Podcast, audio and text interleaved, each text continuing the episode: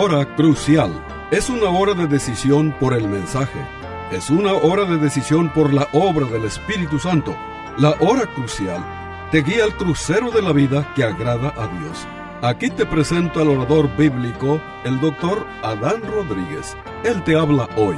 Y al fin de esta audición, si tú quieres, llámale al teléfono 956-289-3340. Repito, 956-289-3340. Disfruta la música y aquí te presento al orador bíblico, el doctor Adán Rodríguez.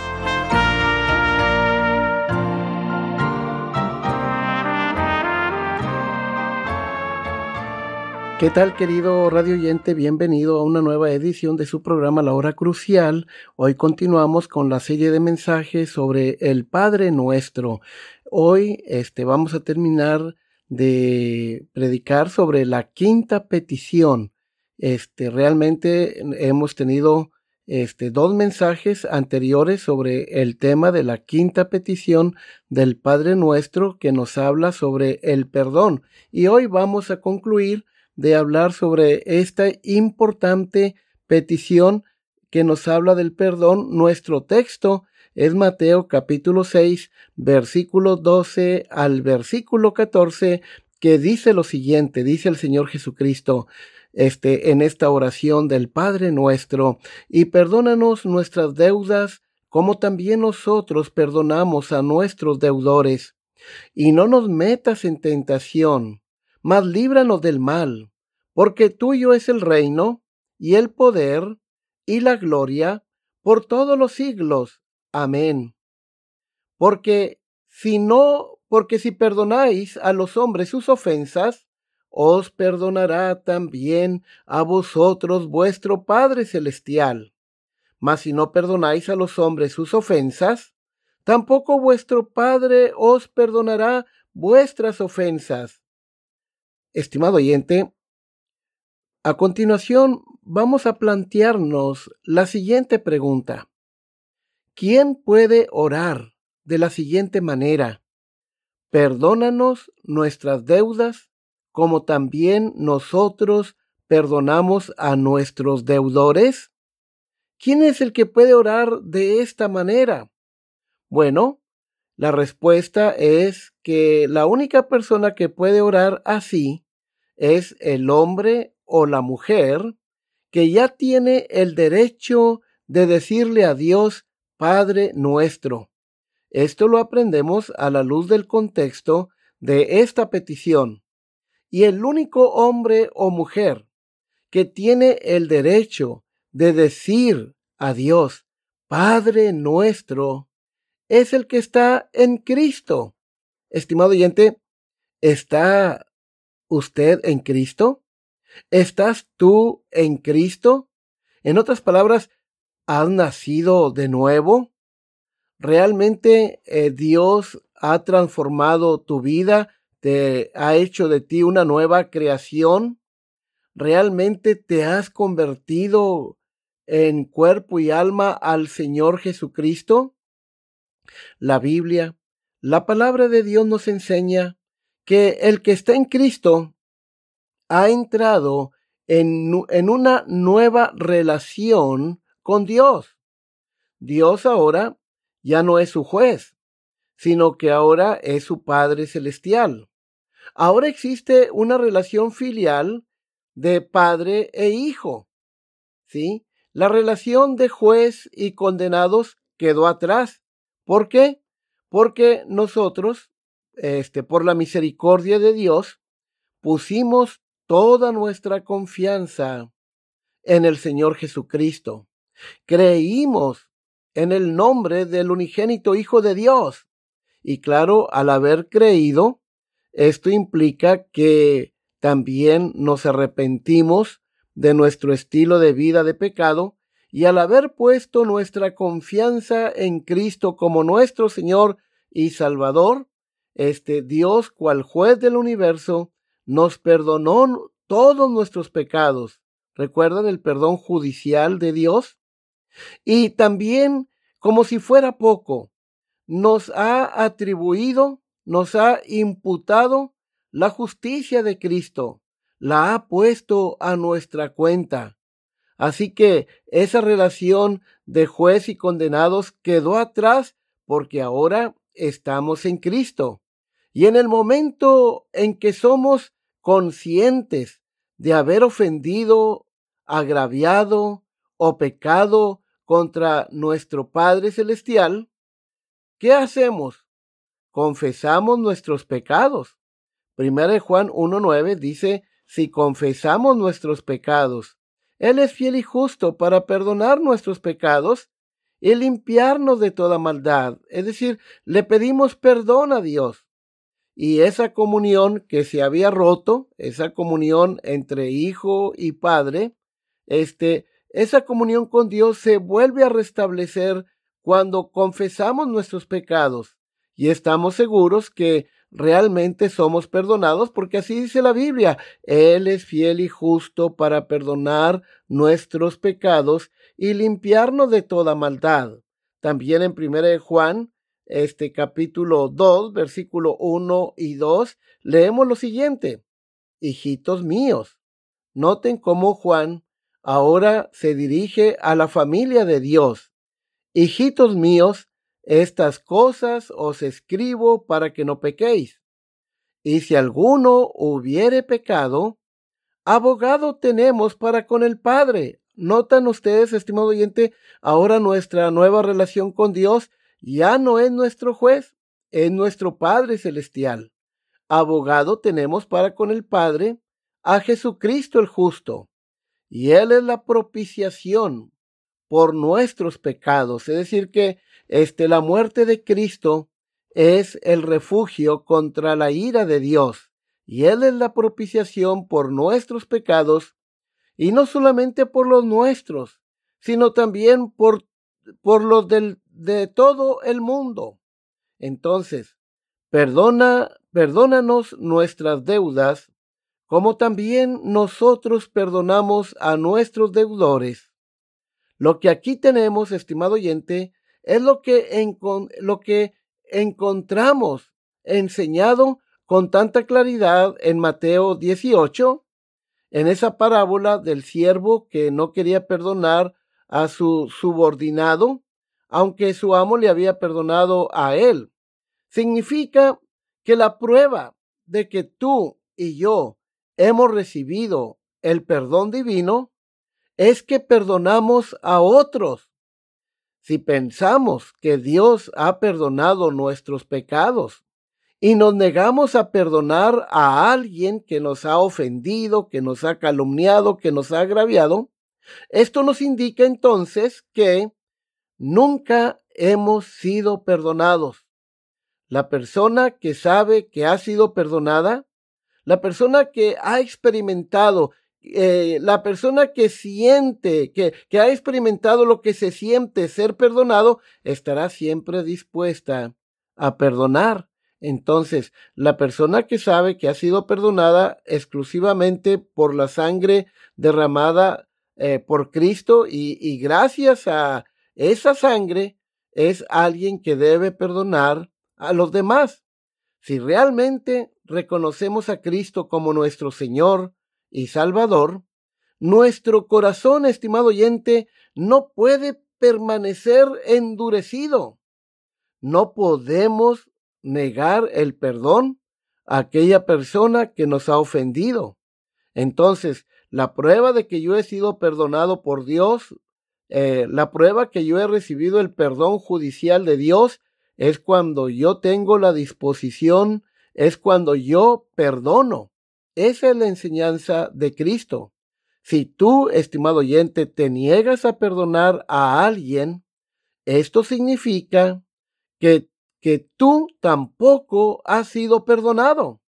Perdónanos nuestras deudas, como también nosotros perdonamos a nuestros deudores. En base a esto, oremos a Dios y digamos, perdónanos, oh Dios, como nosotros perdonamos a otros debido a lo que tú has hecho por nosotros. Esta petición, la quinta petición del Padre nuestro, está llena de, de la doctrina de la expiación. Como ya lo notaste, estimado oyente, está llena de la gracia de Dios, porque el perdón salvífico de Dios, el perdón judicial de Dios, nos es otorgado por pura gracia. Vemos lo importante que es por el hecho de que nuestro Señor en realidad repite, dice, eh, habiendo concluido la oración del Padre Nuestro, el Señor repite esta, esta petición, versículo 14 y 15, porque si, perdonáis a los hombres sus ofensas, os perdonará también a ustedes vuestro Padre Celestial. Mas si no perdonáis a los hombres sus ofensas, tampoco vuestro Padre os perdonará vuestras ofensas. Yo te pregunto, estimado oyente, ¿cómo debemos perdonar a aquella persona que nos ha ofendido? ¿Cuál debe ser nuestra actitud? Este, al perdonar a aquella persona que nos ha ofendido. Bueno, nuestra actitud debe ser la misma actitud de Dios. Dios nos perdonó con una actitud de misericordia. ¿Sí? Este, así también nosotros debemos perdonar. Cuando alguien viene a pedirnos perdón, debemos ver a esa persona como alguien que trae una gran carga sobre sus hombros que necesita descansar. Ahora, ¿cómo debemos perdonar? Bueno, simplemente como Dios nos perdonó a cada uno de nosotros. ¿Cómo nos perdonó Dios? Bueno, cuando Dios te perdonó a ti, cuando Dios me perdonó a mí, Él nos perdonó de todo corazón. Dios nunca nos anda sacando ese álbum de recuerdos. Eh, Dios no te dice, recuerdo que tú me ofendiste aquel día de esta manera. Recuerdo que en una ocasión tú dijiste eso de mí. No, no, no, no. Cuando Dios perdona, Él siempre perdona de corazón. Jeremías 31-34 declara lo siguiente. Dice Jehová, ¿por qué perdonaré? Porque perdonaré la maldad de ellos y no me acordaré más de de su pecado. Entonces, ¿qué quiere decir? Que Dios perdona de todo corazón. Y así es como tú y yo, estimado oyente, si hemos realmente experimentado el perdón de Dios en nuestras vidas, no tendremos ningún problema en perdonar de la misma manera en que Dios nos ha perdonado a nosotros. En segundo lugar, la Biblia nos enseña que Dios nos perdona plenamente. Dios no perdona una parte de nuestra ofensa, no. Dios nos perdona plenamente. El Salmo 103, el versículo 3, eh, declara lo siguiente acerca de la actitud de Dios al perdonarnos. Dice el salmista que Dios nos perdona plenamente porque dice, Él es quien perdona todas tus iniquidades no unas cuantas iniquidades, no, todas tus iniquidades. Es decir, Dios cuando nos perdona, nos perdona todos nuestros pecados, pasados, presentes, futuros. Ahora noten, la Biblia nos enseña que Dios perdona a menudo, ¿sí? El apóstol eh, Pedro se le acercó al Señor Jesucristo y le dijo que cuántas veces debería uno perdonar este, a la persona que le ofende. Y el Señor le dijo que Pedro le dice, Señor, nomás hasta siete veces y el Señor le dijo, no, hasta setenta veces siete. Este diálogo de Pedro y Cristo sobre este tema lo encontramos en Mateo 18, verso 21 y 22, ¿sí? Entonces, este, debemos perdonar como dijo Cristo, hasta setenta veces siete. ¿Qué significa esto? Que debemos perdonar todas las veces que sea necesario perdonar. Si la persona te dice, este, me arrepiento, tú le debes decir, bueno, te perdono, ¿sí? eh, te perdono con todo mi corazón y te perdono toda tu ofensa. Te puedes ir tranquilo de que yo te he perdonado. Este, eh, así que hay que darle vuelta a la página. En cuarto lugar, este, la Biblia nos dice que Dios, este, este, dice la Biblia que Dios, este, nos perdona, ya hemos visto de todo corazón, nos perdona plenamente y también aprendimos que, que Dios perdona a menudo, o sea, con frecuencia. Ahora, piensa en cómo has agraviado a otros en el pasado. Tú también, estimado oyente, no me vas a decir que tú nunca has ofendido a alguien. Yo sé que todos nosotros hemos ofendido a una o a muchas personas con una mala actitud, con un mal comentario, con una mala acción. ¿sí? Y, y, también tú y yo hemos sido objeto del perdón de otras personas, no solamente del perdón divino, que es lo más maravilloso, pero debemos ser conscientes en que tú y yo también hemos ofendido a otros, ¿sí? Y, y cómo nos gustaría que esa persona nos perdone como Dios nos ha perdonado a nosotros. Número cinco, ten un corazón humilde al perdonar, ¿sí? Debemos este, perdonar con humildad. Primera de Pedro capítulo 5, versículo 5 nos dice, revestíos de humildad. Así que cuando alguien viene a nosotros para pedirnos perdón, no debemos condicionar el perdón. No debemos perdonar a, a regañadientas, ¿verdad? Te perdono, pero una cosa sí te advierto, que no vuelva a pasar. No, no, no, no. No, hay que perdonar con humildad, porque Dios nos da el ejemplo, ¿sí? Este, Dios, el número seis, perdonará a quienes perdonan, ¿sí? Este, tienes un buen argumento que aducir ante el Señor para que te perdone. Heme aquí, le dirás al Señor, estoy dispuesto a perdonar a quien no quiere reparar el daño. Estoy dispuesto a perdonar a aquella persona que me ha ofendido y no quiere reparar el daño. De todas maneras, en mi corazón, oh Dios, yo le perdono.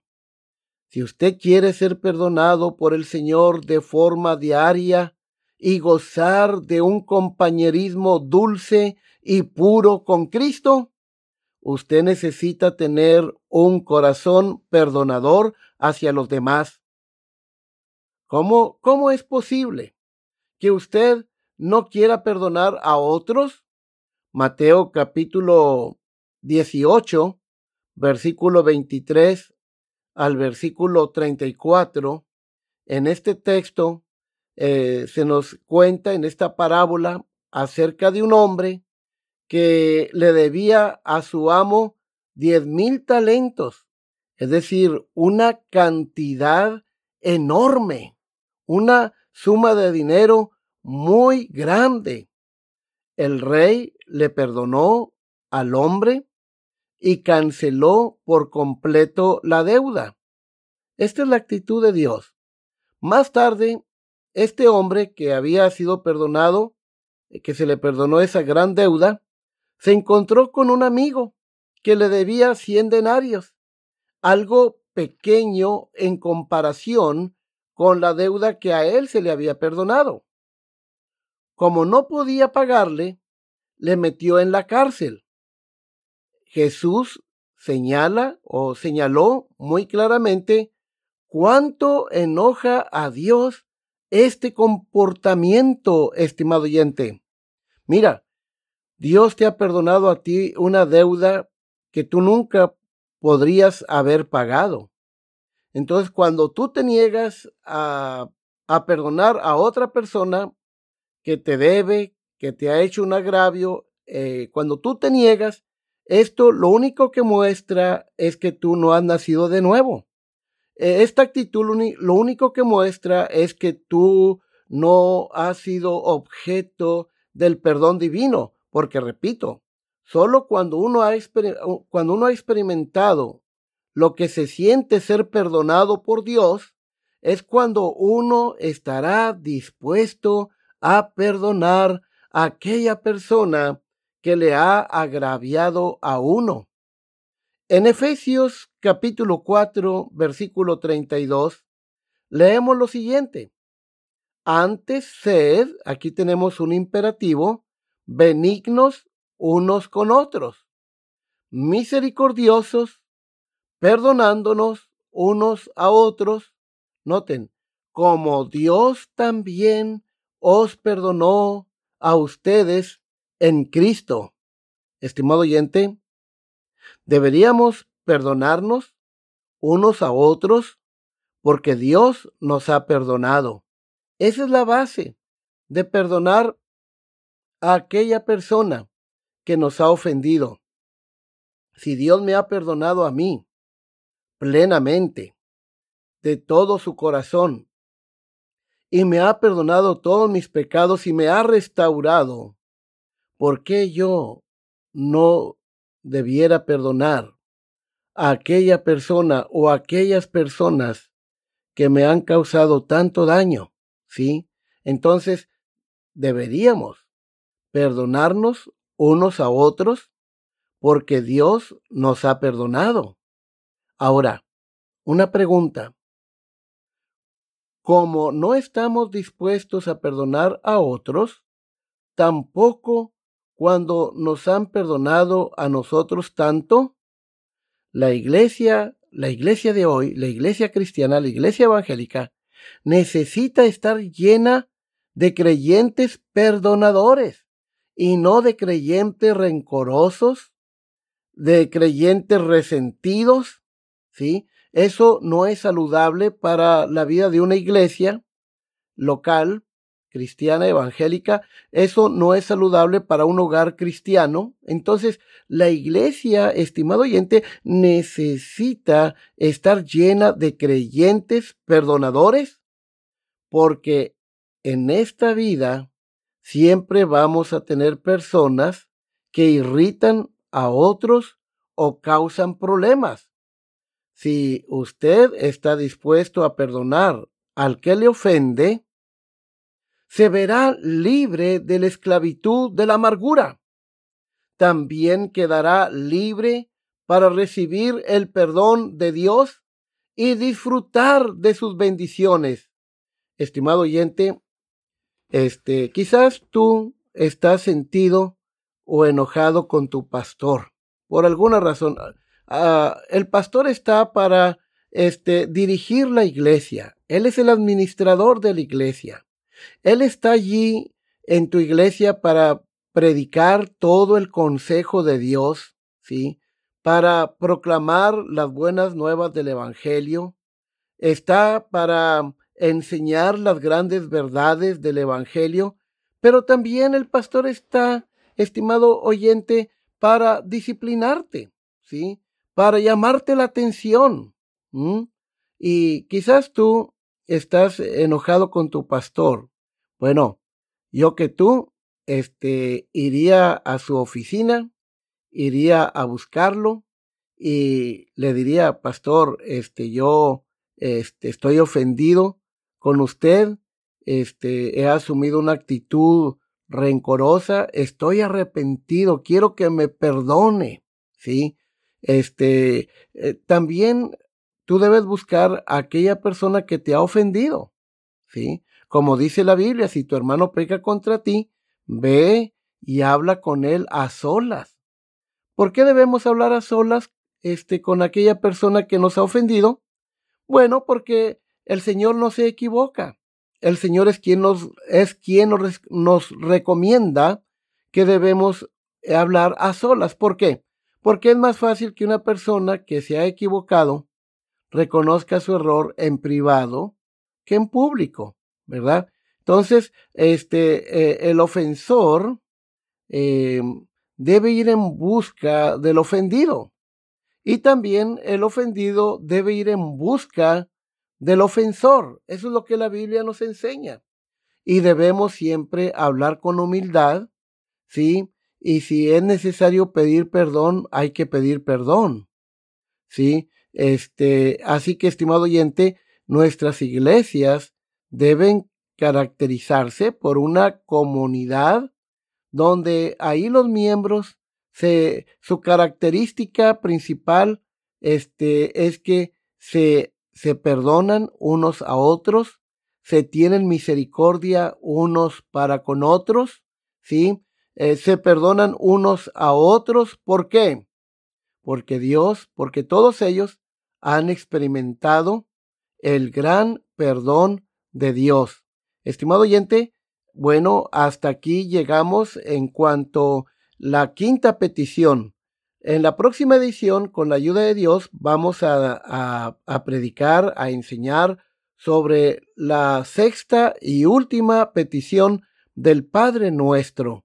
Este, queridos amigos, este, queremos decirles que ustedes pueden em, sintonizarnos también este, en nuestro muro de, de, Facebook. Por ejemplo, tú puedes encontrarme en mi muro eh, personal como Neftalí Adán Rodríguez. Ahí vas a encontrar eh, mensajes escritos, vas a encontrar mensajes en video, pero también te invitamos a que vayas a nuestra página.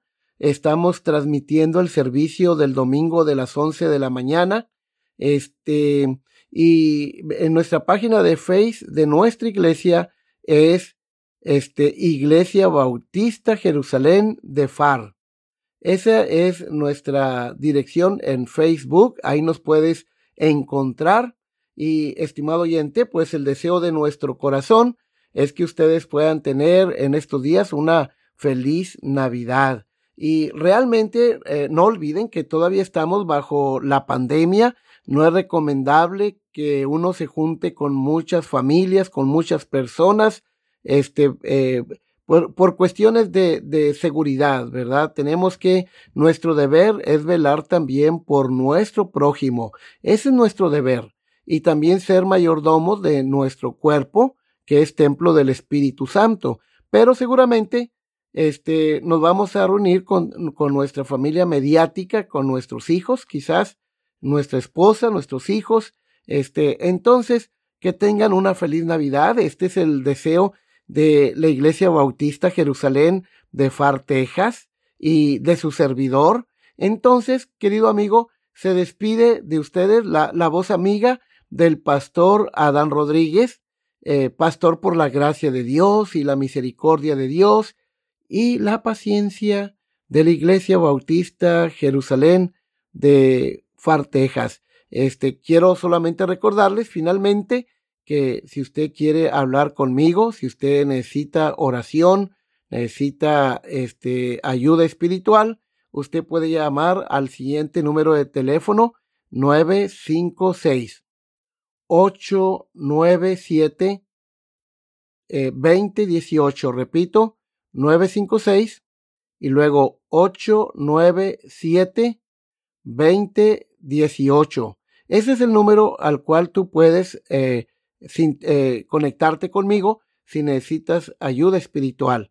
Que el Señor les bendiga ricamente y hasta la próxima de la serie. Este fue su programa La Hora Crucial. La Iglesia Bautista Jerusalén y su pastor Adán Rodríguez agradecen a su bella audiencia y les recuerda que los días lunes y viernes a las 12 horas del mediodía, este programa se repetirá sin falta. Y si usted vive en la frontera, le invitamos a que asista a nuestro culto de adoración los domingos a las 11 de la mañana. El santuario del templo Jerusalén se encuentra en la calle Cafri, a una cuadra de la biblioteca de la ciudad de Far, Texas. Llame al doctor Adán Rodríguez y con gusto le informará. Teléfono 956-289-3340. O si usted prefiere escribir, hágalo. La hora crucial, PO Box 774, Far, Texas 78577. Repito, la Hora Crucial, PO Box 774, FAR, Texas 78577.